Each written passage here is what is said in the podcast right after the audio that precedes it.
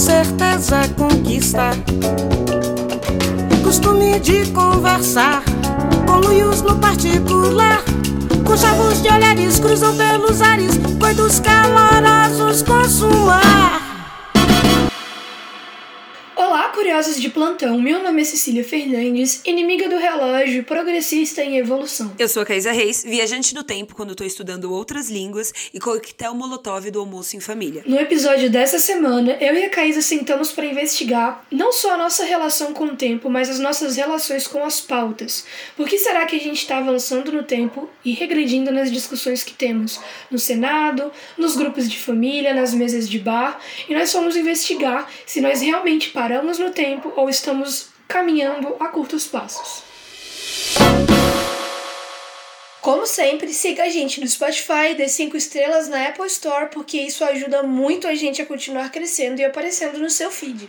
Além disso, indique este podcast para os seus amigos e venha crescer a bolha com a gente. Quer ajudar o Você Pode a chegar a novas alturas e ainda fazer parte do nosso plano de dominação mundial?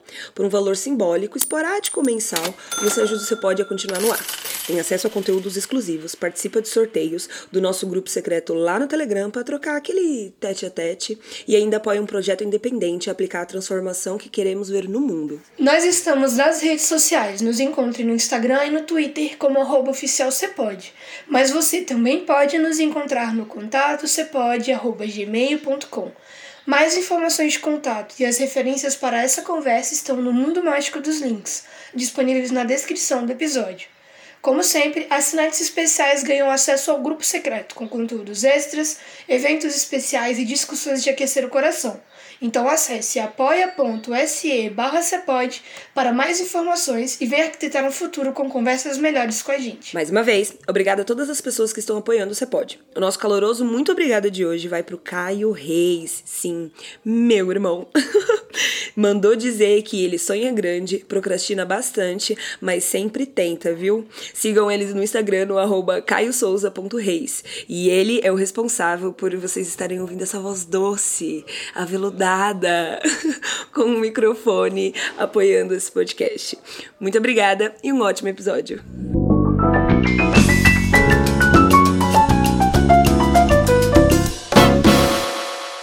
Estamos em 2021, ano que filmes como De Volta para o Futuro e Perdido em Marte previu com inovações tecnológicas como carros voadores, colonização espacial e até mesmo viagem no tempo.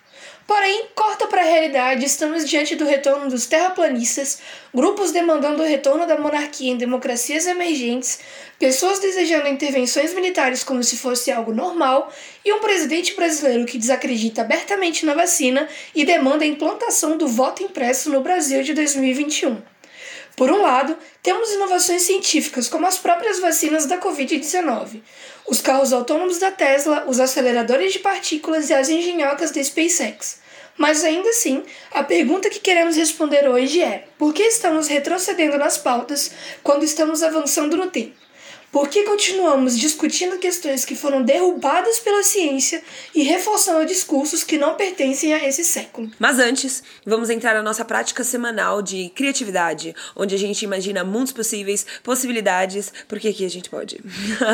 o nosso CAC. O CAC significa certezas afirmativas questionadas unicamente por instinto um nome imenso para dar uma sonoridade com C do nosso jogo de perguntas aleatórias para descontração antes da pauta. E quem fez a pergunta hoje é a Caísa. E você está preparada? Claro, amiga. Amiga, você consegue imaginar alguns, pelo menos um, pelo menos dois, vai, prós e contras de um governo planetário? Tipo, todos os países são reinados por um único governo. Consigo. Quais são os prós? E quantos prós contras? e quantos contras? Pelo menos dois aí. Vamos imaginar dois. Tá, um contra é a falta da diversidade, né? Porque é, é tudo uma grande massa, um bolo de baunilha feito com o mesmo pacotinho. Um prós, não, isso é um contra. É. é o contra é a falta da diversidade. Um prós é. Um prós. Um pró, eu acho que é justamente esse, esse ponto aí da da unificação, né? Tipo, a gente vai estar tá todo mundo um pouco mais próximo. um outro contra, não sei, mas um, uma vantagem que eu penso, acho que para comércio ia ser bom pra caramba, né? De relações comerciais entre países, porque ia ter todo mundo na mesma linha. Talvez um contra seria isso, né? Que o mercado ele seria muito uniforme, não teria grandes inovações, então, não sei, eu, eu hoje vou dar essa resposta, e você? Cara, eu acho que é, é, são muitos problemas. eu acho que é difícil pensar em, em, em prós, né? eu penso mais em contras. Porque quando você tem um, um governo unificado desse jeito, eu imagino que esse governo defina quais são as pautas que devem ser conversadas, né? E aí lugares que não tem tanta representatividade, provavelmente imaginemos que nesse governo tem um parlamento e a gente e essa a galera tem a gente que não, não, não, seja representada nesse, nesse tipo de governo, porque sei lá, é um número muito não tão expressivo assim de habitantes e aí possa ser uma galera bem negligenciada e eu acho que isso pode ser bem comum. É, de, e, e o fato de tentar entrar numa norma, né? Norma que talvez não sirva para aquele local e aquelas pessoas. Então eu acho que isso pode ser um problema. Eu acho que um com, com certeza é isso que você falou, né? Cooperação.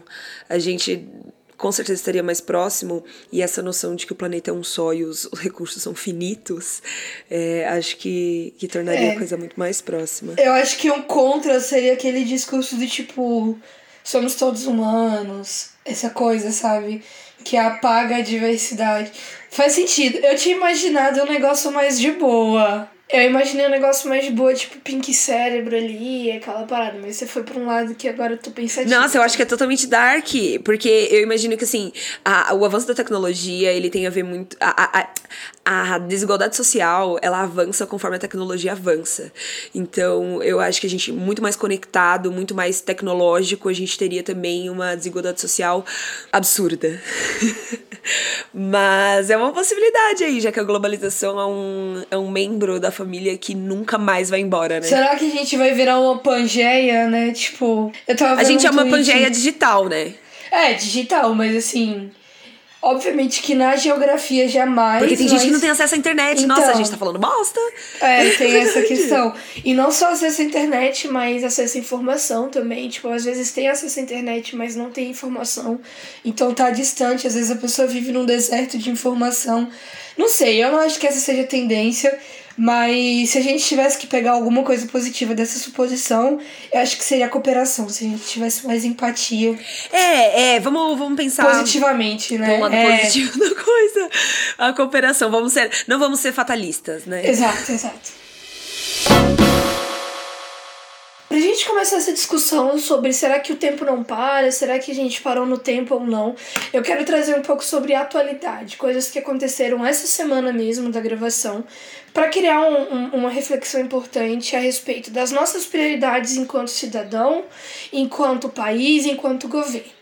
Na terça-feira, dia 10 de agosto, o plenário da Câmara dos Deputados rejeitou a PEC do voto impresso, com 229 votos favoráveis, 218 contrários e uma abstenção. Beleza, vencemos, não vai rolar voto impresso, mas essa diferença tá muito próxima pro meu gosto. Quem são as pessoas que estão votando por nós na Câmara? Por que, que essa diferença é tão pequena? Essa questão do voto impresso ela faz parte de uma agenda que tem buscado desde já desacreditar as eleições, como aconteceu lá nos Estados Unidos, retrocedendo ao máximo para manipular os resultados e controlar as urnas. A questão é, por que, que isso está acontecendo em 2021? O que, que você acha, Caísa? Então, eu acho que a gente não se moveu assim no tempo quanto a gente acha é, que a gente é avançado, sabe? Eu acho que nas últimas gerações, nos últimos 30 anos, a gente vendeu muito bem essa ideia de que a gente era moderno, né? Que a gente era contemporâneo, de que a gente era super superior e diferente de muita coisa do que veio antes. E eu acho que momentos assim, né, é, lembram a gente que a gente é mais do mesmo. a gente é mais do mesmo, sabe? É, como, como, como, como, comunidade, como grupos, assim, é, o que difere a gente de fato é muito pouco, sabe? É provavelmente o lugar que você tá, né? Então, olha em volta, no lugar que você, que você tá inserido, sabe? Tipo assim, é o famoso testezinho do pescoço. Mexer o olho em volta e ler essas coisas, né? A, a demografia, quantos anos, é, classe social, é, bens de, de, de, de, eh, pertencentes, assim, no nome, nanana. É um negócio besta, mas você começa a encontrar é, coincidências é, muito grandes com mano, os últimos 200, 300 anos. Então, assim, quão moderno, né? É a sociedade pós-industrial. É, é, entendeu? Eu, costumava achar que a gente era super avançado diferentão. Eu, mulher, feminista, nananã, e você cresce e fala, ops, não é bem assim, né? E eu gosto de me perguntar essa parada que você falou, né? Tipo, das coincidências. Eu acho que a gente tem que determinar até onde é coincidência até onde é um plano, né? Porque, como eu falei anteriormente, essa questão do voto impresso mesmo é uma parada que está dentro de uma agenda, que faz parte de um plano muito maior, que está sendo executado há mais de quatro anos no Brasil. Então, eu acho que uma das questões para a gente entender, né, tipo, por que que em 2021 a gente está discutindo esse tipo de coisa, sabe? O Brasil voltou para o mapa da fome, o número de pessoas na, abaixo da, da, da faixa da pobreza cresceu muito no país, e essa é a discussão que a gente está tendo. Todos os episódios que a gente aborda sobre isso eu pareço extremamente decepcionada, mas é porque eu acho que tem um, um projeto de fazer a gente de trouxa, sabe? Então eu, eu percebo que, que é, uma, é uma parada proposital, assim, do tipo. Não que os caras acordam de manhã e falam, hoje eu vou fuder essa classe social. Mas eu acho que dentro da crença deles do que é certo, esse tipo de coisa entra. E é muito errado, sabe? Então, é, quando você parar pra pensar, é proposital, né? é proposital. Não sei se você viu essas últimas semanas rodando uma foto do da XP Investimentos, que hoje na categoria deles é a empresa mais rentável, e uma foto do, do, do, do da galera que é gari no Rio de Janeiro. E aí, em uma foto, você tem toda a equipe da XP Investimentos sendo pessoas brancas. Os garis do Rio de Janeiro. Sendo mais pessoas, pessoas negras. negras, né? E aí você fala, ó! Oh! de novo, aquela coincidência lá, né? De, putz, nossa, 300 anos atrás a gente tinha uma estrutura social muito parecida. E, como tem pessoas que negam, né, essa estrutura. Porque é coincidência. Nossa, não, é porque aconteceu. não, não foi é, um evento seguido de outro. É, a gente é descolado, né, da escravidão. Porque toda vez que você menciona a escravidão, você tá sendo militante. Você tá, ai, gente, nossa, não é hora de militar. Aí quando você fala assim, não, mas é, essa não é só, primeiro, minha opinião. É, tem dados, é, mano, provas, fatos, né, em, em relação à influência aqui. E aí eu gosto também de lembrar, por mais que essas pessoas que achem que o que elas estão fazendo com outras tem justiça envolvido, né, e eu ainda quero muito falar sobre o nosso, como o nosso senso de justiça influencia como a gente vê o mundo. E, e, eu tenho certeza que essas pessoas veem injustiça né, no, no que elas estão fazendo. O nosso senso de justiça diz muito sobre como a gente vê o mundo, né? Então, mano, o Bolsonaro, ele com certeza vê muita justiça no que ele faz. Ele é uma pessoa militar e o militar é cheio dessa, dessa coisa do justo, do certo, do errado, do dois mais dois, o eles, o, o, o outro, o nós, né? E, e quando você para pra, pra ver historicamente, o, o senso de justiça ele muda, né? Conforme o local e o tempo. Então você tem o, que eles chamam de justiça é, por equidade, que é aquela crença que todo mundo deveria ter o mesmo tipo de coisas e, e a mesma quantidade de coisas, né? Então tem quando você acha que todo mundo deveria ter as mesmas coisas, você acha que todo mundo deveria ter igual. Você acha isso justo, né? Fulaninho tem dois, outro fulaninho tem dois, e é isso. Mas também tem aquele senso de justiça que é baseado é, na necessidade. Aquela ideia que a gente não deveria receber o mesmo tanto de coisa é, que o amiguinho, porque as nossas necessidades não são as mesmas. Então, fulaninho precisa de três, fulaninho só precisa de dois, e isso é justo. Tá tudo certo, bora seguir a vida. Tem gente que acha que isso não é justo, que isso não pode ser assim que se baseiam, inclusive, no, no mérito, né? É a justiça baseada no conceito de mérito, que é a ideia é, de justiça, na verdade, é, é, significa ter as coisas é, de acordo com o que cada pessoa merece, né? E, e, essa coisa da meritocracia é muito, muito, muito pesada no, no bolsonarismo.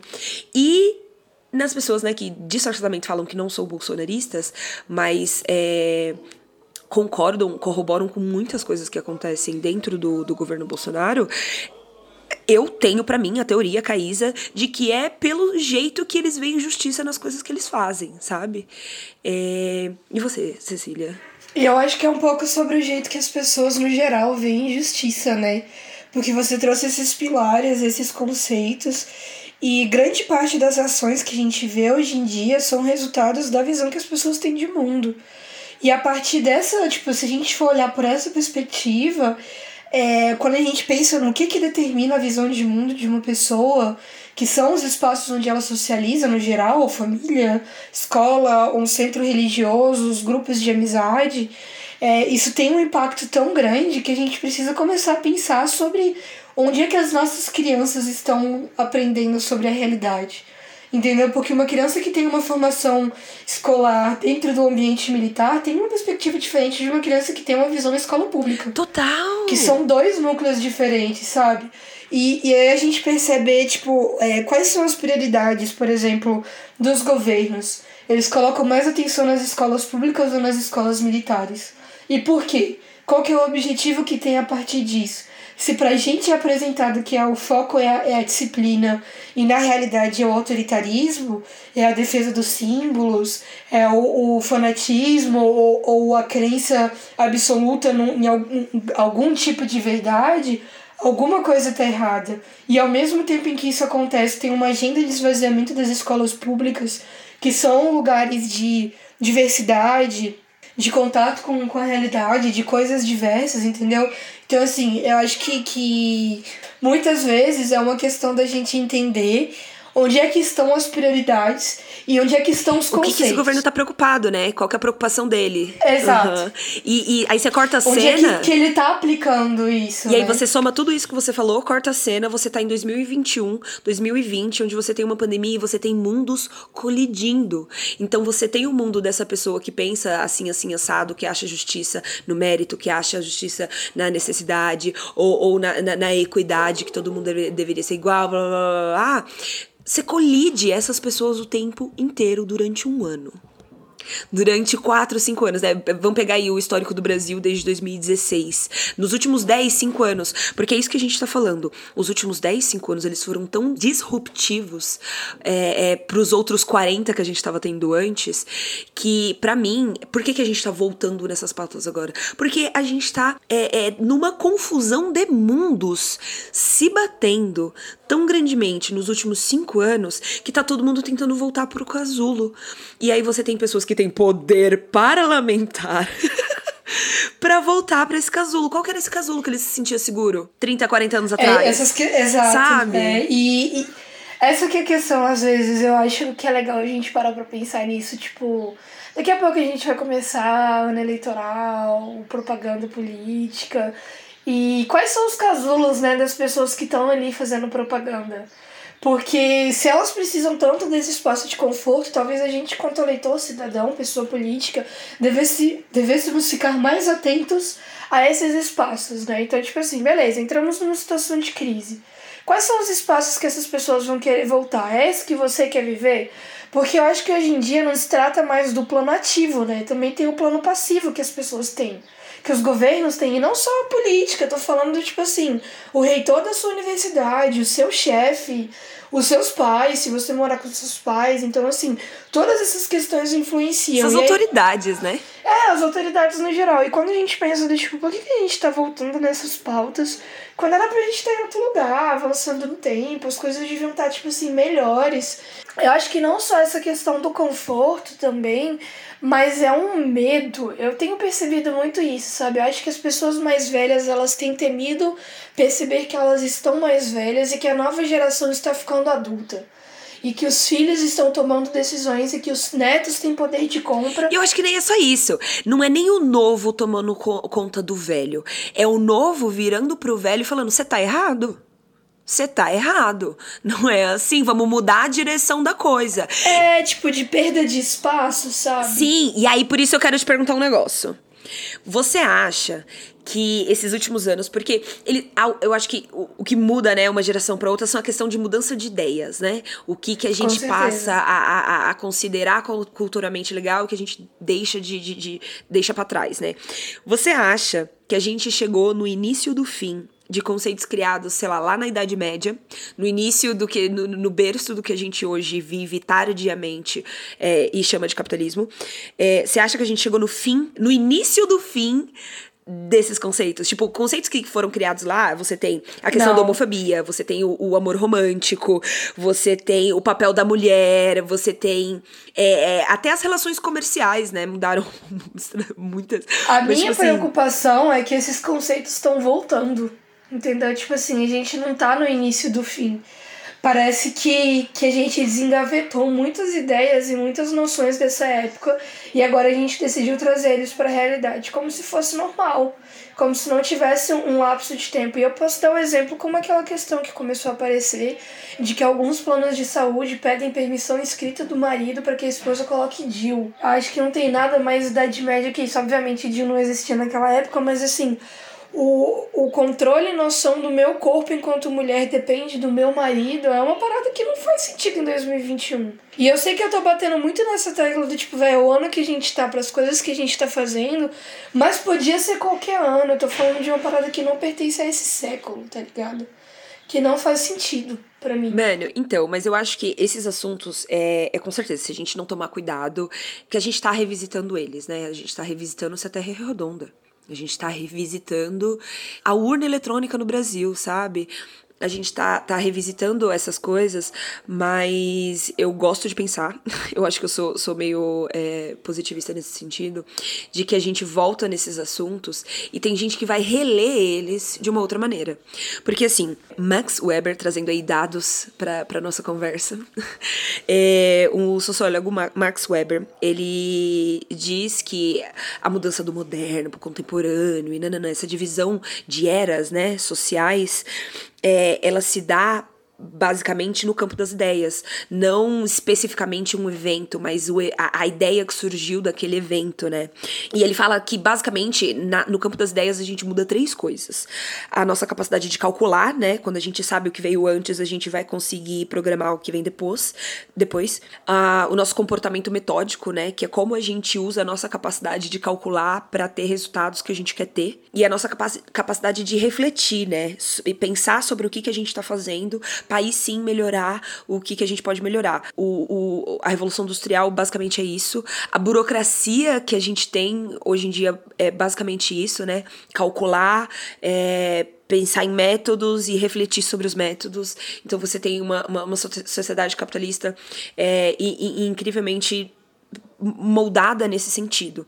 E aí a gente que é né, não sei, pós-moderno, pós-industrial, é, contemporâneo e dos contemporâneos, não sei o nome da gente ainda, a gente também tá mudando de ideia, é isso, sabe? Então, tipo, a gente revisita certos assuntos, não sei, né, se eu tô pensando assim, bem demais da situação, mas você tem pessoas olhando para esse assunto falando assim, não, gente, isso daqui não tá certo. Quando você tem pessoas questionando por que, que a gente tem estátuas de 8, 10 metros de bandeirantes, que foram pessoas que sim, contribuíram para a história, mas por que, que a gente não tá colocando gente é, que contribuiu? Quem, né?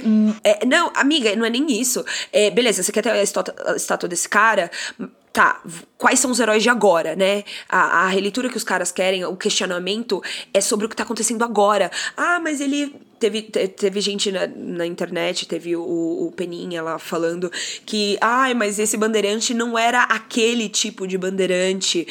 É, vocês pegaram o bandeirante errado, então vocês estão fazendo errado. E aí, mais uma vez, né, a pessoa tentando desqualificar e não entrando na pauta e no assunto que é não é sobre ele, é sobre a gente hoje. É sobre o que ele fez ontem, sim, mas é o que tá ainda acontecendo hoje. Porque quando você pega um grupo de pessoas para poder, sei lá, é queimar patrimônio público é porque nada mais pertence a elas, nem ninguém, tá ligado? Então, é a gente revisitando esses assuntos, mas a gente questionando de novo. Porra, peraí, calma, gente. Eu tô, eu tô, eu tô ouvindo essa história, mas essa história não tá batendo com a minha experiência, sabe? A minha questão é que eu sinto que a maioria das pessoas não faz esse exercício reflexivo e não vão fazer, porque entra naquela questão que a gente já discutiu nesse podcast tanto que é até cansativo, de que algumas pessoas não querem abrir mão dos espaços de privilégio, dos privilégios que elas têm. Então elas vão revisitar esses espaços e esses pensamentos, essas opiniões, tirando uma oportunidade de continuar, tipo, uma manutenção do meu privilégio e não como uma reflexão do que está errado e o que está certo atualmente. Entendeu? Tipo, o objetivo do Você Pode, eu acho que é fazer as pessoas irem a esses lugares. Isso que eu falar, é pra isso que a gente tá Exato, tá aqui. Tipo assim, a gente quer que todo mundo vá nesses lugares, ah, questões dos bandeirantes, voto impresso, casamento afetivo, o que for. E você pense no que é errado, no que é certo, no que a gente precisa hoje enquanto sociedade. Mas a grande maioria das pessoas tem estacionado nesses lugares e querem que voltem como se fosse a, realidade de todo mundo, entendeu? Então não faz o menor sentido, porque assim, a gente já passou desse processo, a gente já descobriu coisas melhores. Então, por exemplo, vamos falar agora, eu acho que cabe um pouco sobre essas consequências, né? Que a gente tá falando aqui que é, dá uma raiva do caralho, mas assim, a gente tem que falar um pouco, eu acho, de quais são as consequências, porque essas pessoas não vão entender. Que isso preocupante, a gente precisa trazer dados e informações. É o seguinte, essa semana saiu uma manchete no G1 na editoria de Bem-Estar que dizia o seguinte: mais de 99% das mortes por Covid nos Estados Unidos em maio são de pessoas não vacinadas, aponta a Agência de Segurança e Saúde que fez um levantamento lá. A questão é a seguinte, né? Dentro desse universo a gente está discutindo os grupos que são anti-vacina. São pessoas que não querem tomar vacina. Que é uma discussão que a gente teria que revisitar, refletindo sobre as consequências, os perigos, as causas e tudo mais, mas ao invés disso, algumas pessoas estão parando lá como se isso fosse certo. As consequências disso é que as mortes evitáveis elas vão continuar acontecendo, isso são os especialistas que dizem, com focos de resistência à vacina sofrendo surto nos próximos meses quando chega o outono e o inverno no hemisfério norte. O Ali Mokdad, que é professor de Ciências Métricas de Saúde da Universidade de Washington, em Seattle, disse que a modelagem sugere que o país, Estados Unidos, terá mil mortes por dia novamente no próximo ano. A gente está falando de um país que, em meados de abril, administrava mais de 3 milhões de doses por dia, mas que agora baixaram para cerca de 500 mil por dia. Ou seja, antes eles eram um país com maior avanço no projeto de vacinação, tanto que eles suspenderam o uso de máscaras por um tempo, foi uma festa. Na época, eles tinham mais de 50% da população com a primeira dose e estavam se aproximando desse número com a segunda dose. Só que aí começou a crescer o movimento anti-vacina. A BBC elencou como razão para a diminuição da vacinação os seguintes motivos. 1. Um, alguns jovens saudáveis nos Estados Unidos sentem que faltam urgência para serem imunizados e que não haveria pressa deles para se vacinar. Então, nesse ponto, a gente está discutindo aqui a agenda política. Alguns também manifestam preocupação com a segurança das vacinas. As vacinas que são usadas hoje nos Estados Unidos ainda não foram aprovadas formalmente, mas elas receberam aprovação de emergência por causa da pandemia. Um dos outros motivos é que o governo Biden responsabilizou a desinformação espalhada na internet pela resistência às vacinas. Uma parte persistente de cerca de 20% são contra se vacinar e dizem que não serão vacinados de forma alguma, ou apenas farão se exigido pelo seu empregador. Além disso, um em cada cinco americanos acreditam na teoria do microchip implantado pela vacina. Outro ponto, vou trazer mais dois Os caras acreditam discutir. em QAnon, mano. Exato. Se você não sabe o que é QAnon, joga aí no Google. Q, a letra Q, Anon. E é a mais nova teoria da conspiração americana. Exatamente. Um outro ponto é que a resistência à vacinação segue divisões políticas com quase 30% dos republicanos dizendo que não serão, serão vacinados, em comparação com apenas 4% dos democratas. E no geral também apresenta um problema de acessos para algumas pessoas, ou seja, elas não têm certeza se conseguiram uma licença no trabalho para vacinar. Falta de transporte e a preocupação de que possam ter que pagar pelo imunizante que é de graça. Isso é nos Estados Unidos. Eu não trouxe a situação aqui pro Brasil porque a gente tá vendo todo dia no jornal é uma tragédia. Então, se uma das democracias mais avançadas do mundo, entre aspas, como as pessoas dizem, estão passando por essa situação, a pergunta que fica é por que caralhos a gente tá discutindo essa porra de ai, vacina não faz bem pra saúde em 2021, se a gente já curou a poliomielite, se a gente já lidou aí com uma pandemia muito mais grave que foi da, da smallpox, que eu esqueci a tradução qualquer. Sarampo, não é não? Isso, a sarampo, entendeu? Então, assim, por que a gente tá discutindo isso com a Covid-19? Gata, eu acho que a gente tem que lembrar também outra coisa, que a gente tá num momento que tá todo mundo tentando lidar com uma situação que ninguém conhece. Então, os fatores são novos, as reações são novas, isso gera muita coisa. Então, é isso, sabe? A gente tá retornando nisso de novo, a gente tá rediscutindo isso de novo, porque são os mesmos jogadores, o cenário é diferente, o tabuleiro é completamente diferente. O tabuleiro não tem divisões, não tem. não tem é, é, Tá todo mundo no, no, no, num barco meio louco. Não que eu esteja justificando muita coisa. Não, eu sei mas que, eu o que eu estou falando é é. um ponto de vista. A tentativa, todas as tentativas que a gente tenta de adaptar e melhorar e, e seguir em frente a alguma coisa, daqui um tempo vão ser consideradas erradas também, sabe? Porque é isso, a gente tá tentando Tá todo mundo tentando e nessa tentativa, quem tiver mais poder é que sai por cima. E o lance é, quem tiver por baixo, galera, não vamos deixar a peteca cair. É por isso que a gente tem que insistir em fazer o que a gente tá aqui para fazer.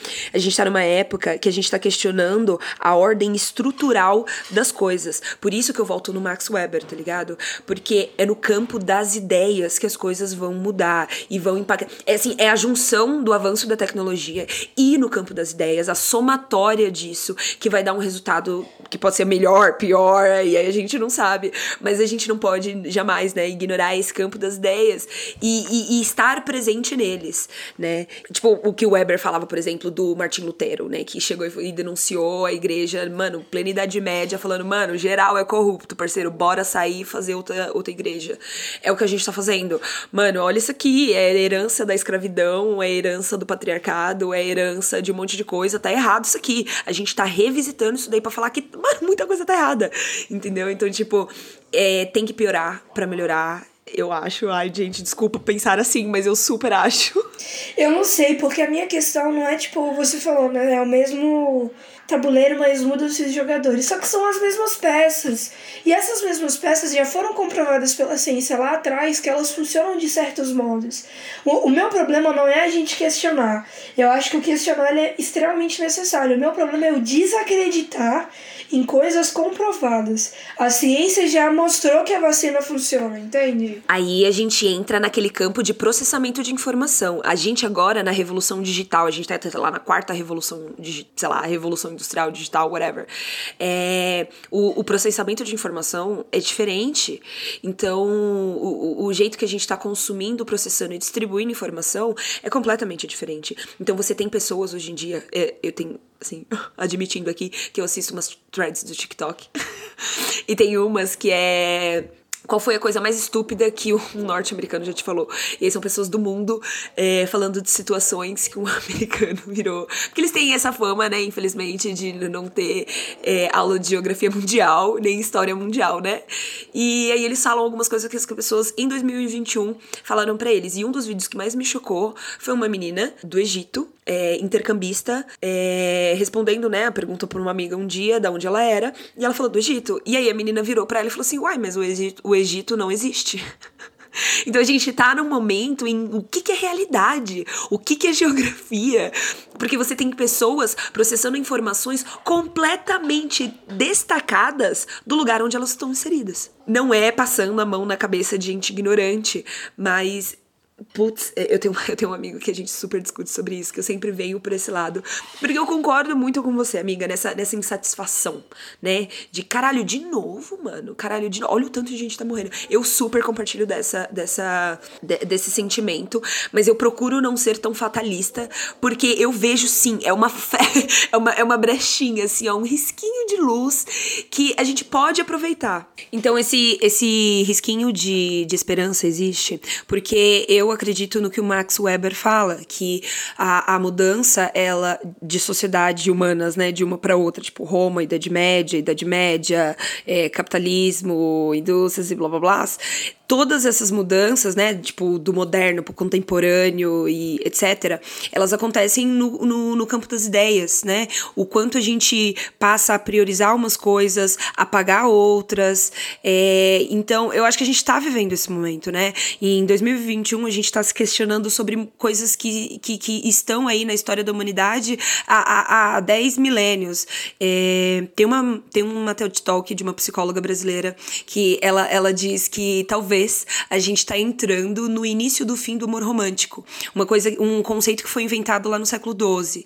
E, e você vê hoje as pessoas é, entrando mais fortemente na pauta do racismo e como ele, ele é enraizado na escravidão que a gente teve aqui na invasão do Brasil e como esse tipo de escravidão foi diferente das anteriores, né? O quanto a gente deve prestar atenção nisso, o quanto a gente deve mudar o que vem por aí. E é isso que eu queria, esse questionamento que eu queria trazer para os nossos ouvintes, né? Tipo, você, qual, em, em, em que posição do espectro das ideias você está inserido, você está inteirado sobre as coisas que estão acontecendo em volta de você, porque esse é sim um momento de mudança extremas. A gente está vivendo um momento de questionar a ordem estrutural que a gente teve até agora.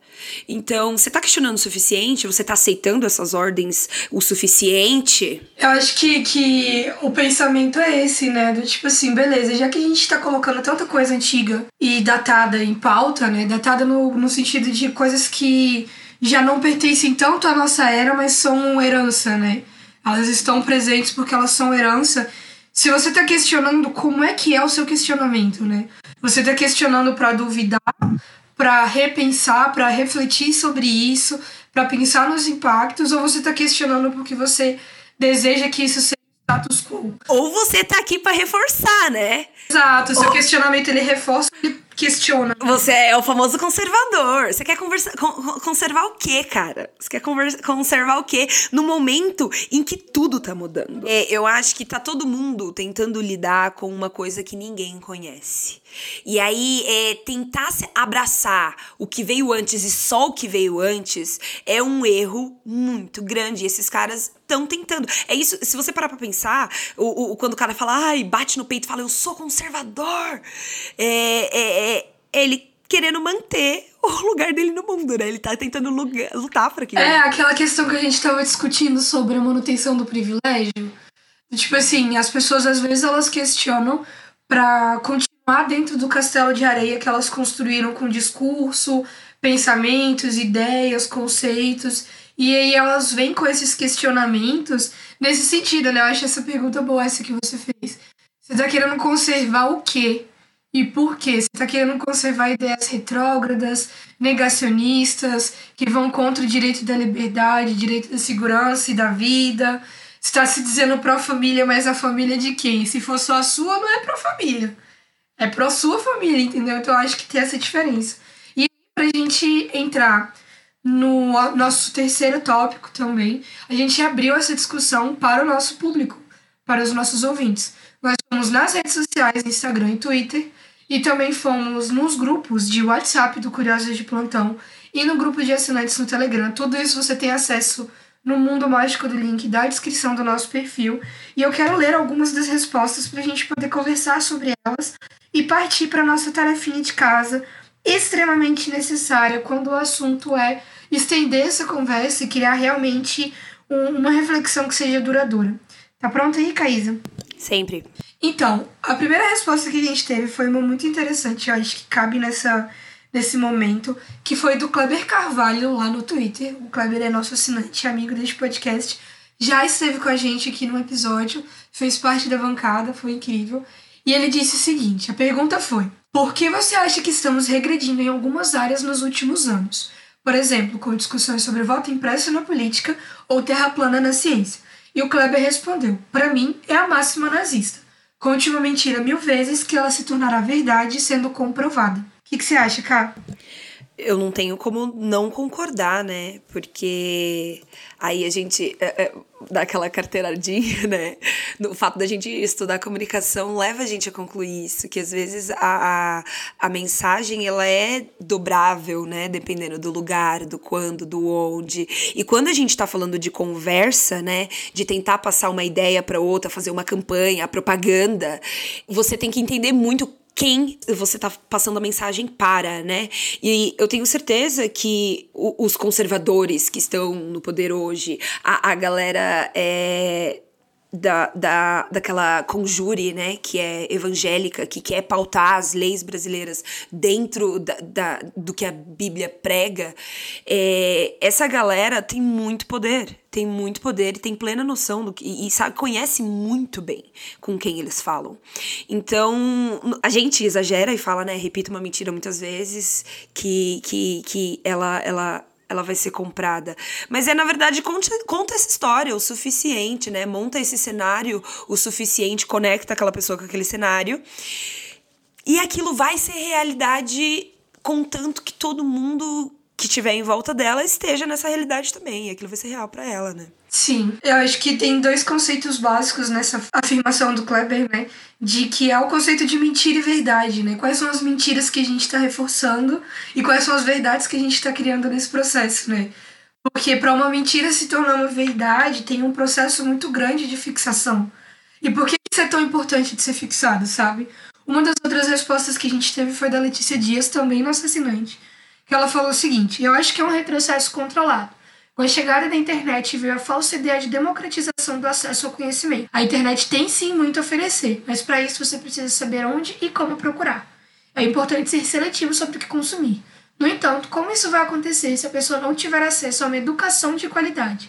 Assim, ela acaba caindo em teorias que para nós são absurdas, mas para elas não tem por que questionar. Isso está muito ligado ao desmantelamento do sistema de educação, conhecimento e poder, e os governos que a gente tem como exemplo têm medo disso. Eu acho que nesse comentário a Leti está trazendo o problema para a base. Ela está falando, beleza, a gente tem aqui em cima o acesso à internet, acesso à informação, mas quando a gente vai lá na base, a gente não tem o acesso a uma educação de qualidade. Ah, não, com certeza. É, com certeza. onde consumir, onde procurar essas informações. Ela foi mais lá na base para falar, olha, o problema é a chegada da internet, o livre acesso à informação, como as pessoas acessam essa informação. Por que, que elas não acessam direito? Porque não tem educação. Por que, que não tem educação? Porque ah, não, sim. E quando, de novo. Empoderar a população, entendeu? Então ela fez um caminho aqui. No... Não, e, e, e eu acho que entra na, numa palavrinha-chave, né? É o como mais do que você fala é como você fala.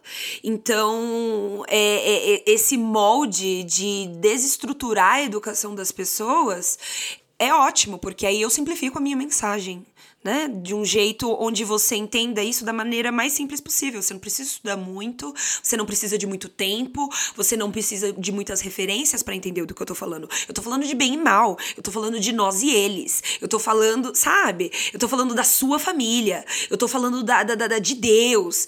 Então, é, é quando ele traduz tudo que eles estão tentando fazer com a estrutura que existe hoje, em 2021, para conceitos de 500 mil anos atrás, é, é, e estruturando, né, é, é, por exemplo, horas trabalhadas, a, a, o que, que você estuda, né, estipular, dar importância, né, para uma matéria mais do que outra na, na, na, na, na, reforma do ensino médio, é, é porque tem essa, né? Quando você molda criança, você tá afetando 30 anos lá na frente. Então, o que essa galera tá fazendo hoje, eles estão afetando 30 anos lá na frente. O que tá acontecendo na gente durante a pandemia tá afetando 30 anos lá na frente. E, e, e por isso que é importante, de novo, a gente trabalhar no campo das ideias, né? E, e quando ele vai lá na base. Ai, amei realmente a mensagem dela agora. Entendi tudo. E eu queria colocar todas aqui, porque a gente recebeu bastante comentários legais, mas eu acho que para finalizar eu quero adicionar mais duas. Uma delas é do Isaac Nunes, que ele falou que acredita ser por conta das redes sociais, porque as bolhas em que vivemos nos distanciam das opiniões que são contrárias àquelas que a gente pensa. Dentro do podcast, a gente já discutiu muito essa questão das bolhas. No episódio 3 desse podcast, a gente fala sobre Somos Ser Frutos do Meio, onde a gente discute que, na realidade, os meios em que a gente vive são as várias bolhas onde a gente está inserido. E em cada uma delas existe uma mentira e uma verdade que é construída, né? Então eu acho que também entra essa questão e a tendência é que continue, porque as redes sociais elas estão expandindo as bolhas e elas estão cada vez mais criando é, esses espaços digitais que não são saudáveis e que não são o que a gente precisa. Então fica muito nessa, nesse conflito entre, beleza, o que que é o meu pensamento e o que que é o pensamento da minha massa que eu tô inserida, sabe? E é por isso que o Isaac foi cirúrgico quando ele disse redes sociais.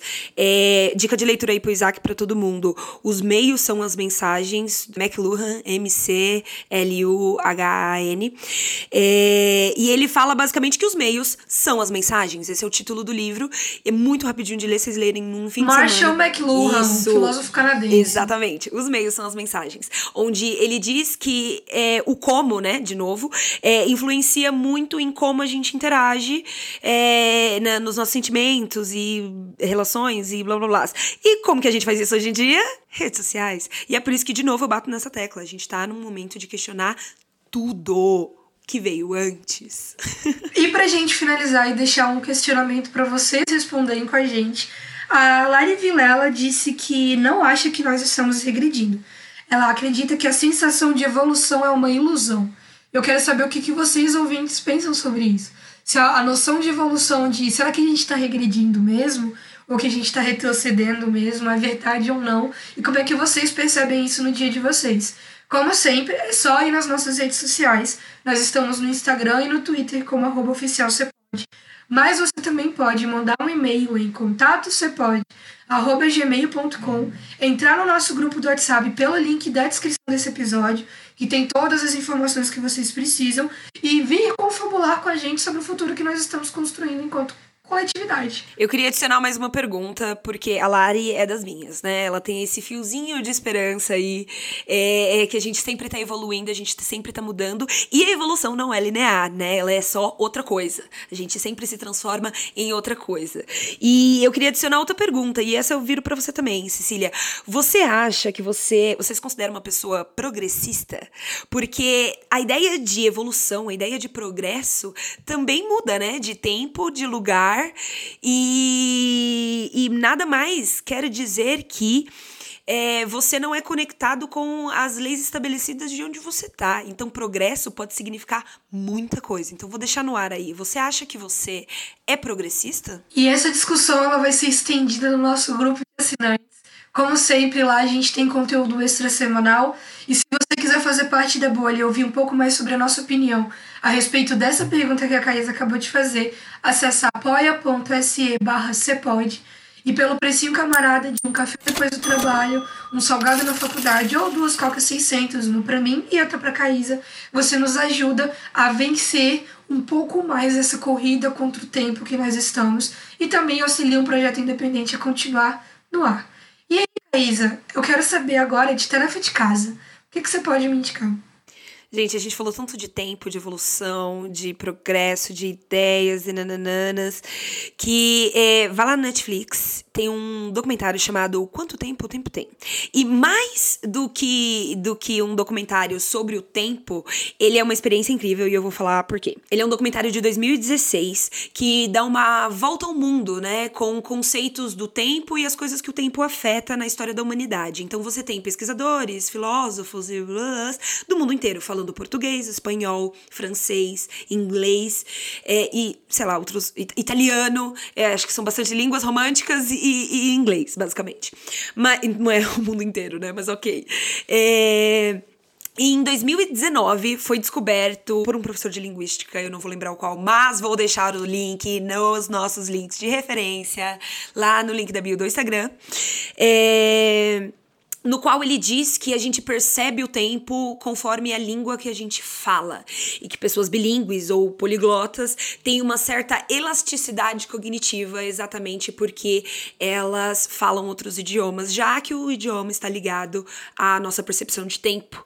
E aí é exatamente um documentário que fala sobre tempo em vários idiomas. Então assim, deleite-se com a experiência. E você, Cecília? O que, que você pode indicar pra gente? Eu acho que nesse período que a gente está vivendo do mundo, a gente precisa de um pouco de paz, de tranquilidade, de alguma coisa que vá acalmar um pouco os nossos ânimos e os nossos sentimentos. Hoje eu vou indicar um variety show que chama Sea of Hope. ou O Mar que Queremos.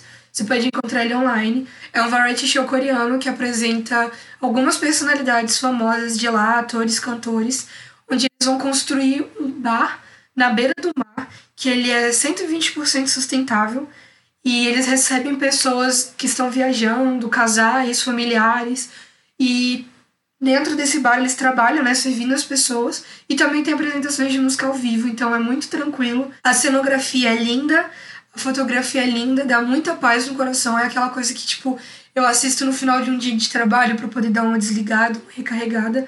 Então é a minha indicação, são só 10 episódios curtos, assim, e vocês vão adorar conhecer as personalidades que estão lá, porque são todas ótimas. É isso? Eu acho que eu vejo vocês semana que vem. Até semana que vem.